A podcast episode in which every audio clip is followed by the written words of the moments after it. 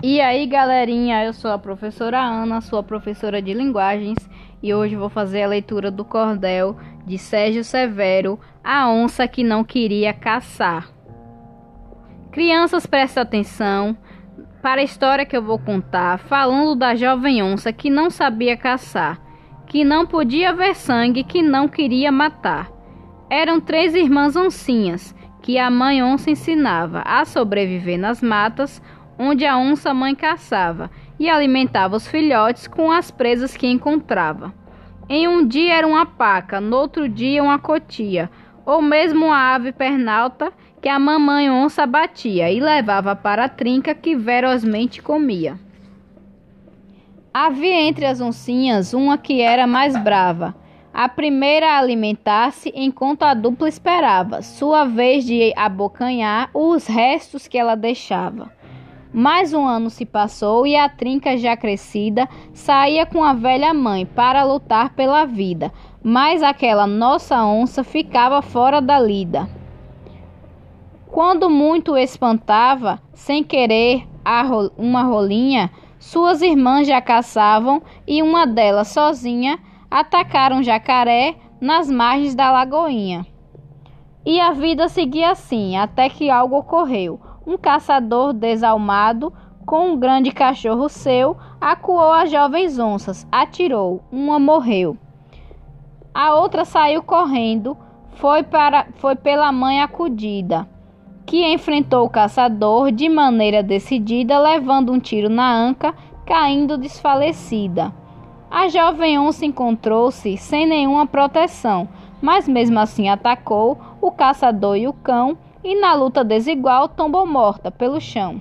O caçador, já sem balas, resolveu se retirar, com medo que as outras onças viessem àquele lugar. Deixou os corpos caídos, depois viria buscar. E a onça que não caçava, que apenas recebia a comida que a mãe onça, tão dedicada, trazia, ouviu os tiros de longe, partindo na correria. Foi chegando no local daquela luta perdida, as irmãs estavam mortas e a mãe muito ferida. Arrastou-se como pôde para uma gruta escondida. Lá na gruta tinha água para lavar o ferimento e para ma matar a sede, acalmando o sofrimento, mas não tinha outra coisa para servir de alimento.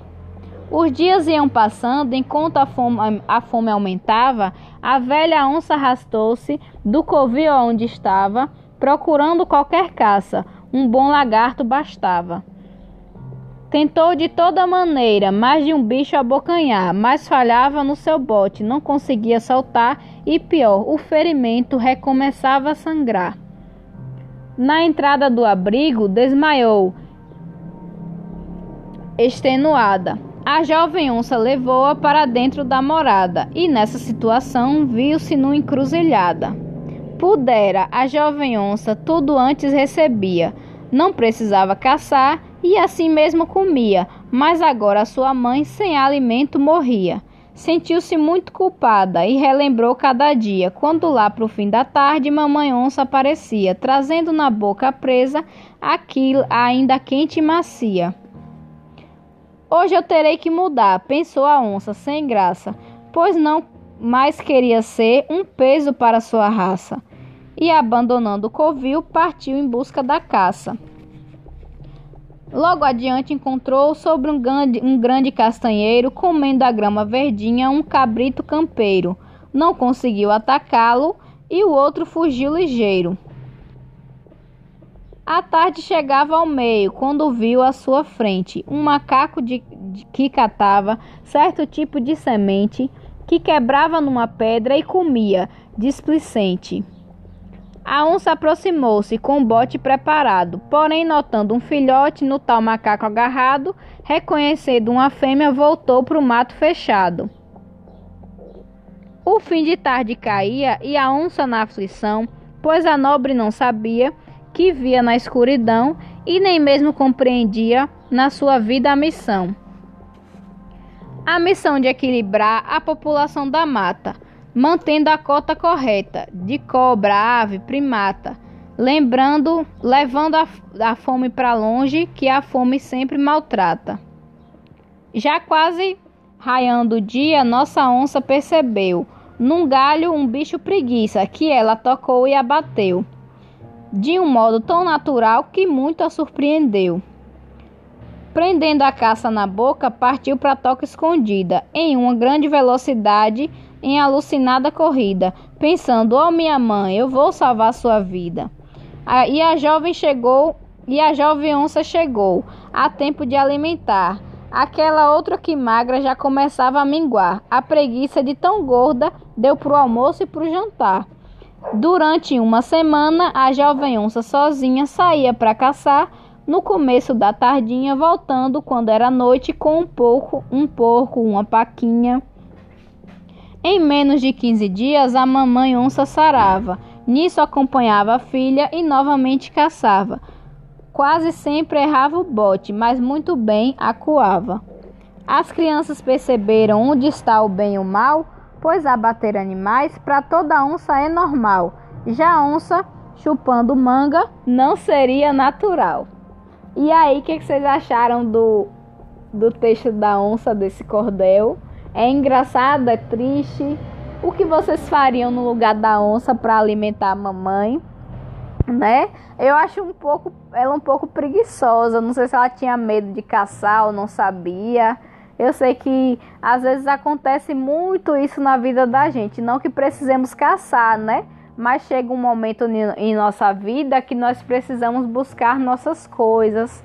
Com, com conhecimento também é assim, né? Às vezes chegamos a um momento como agora na, na, na pandemia do coronavírus que nós precisamos sair um pouquinho dessa zona de conforto e buscar nossos objetivos, né? Ainda que as nossas novinhas já estavam caçando, nós também devemos buscar nosso conhecimento, nossa fonte de melhora.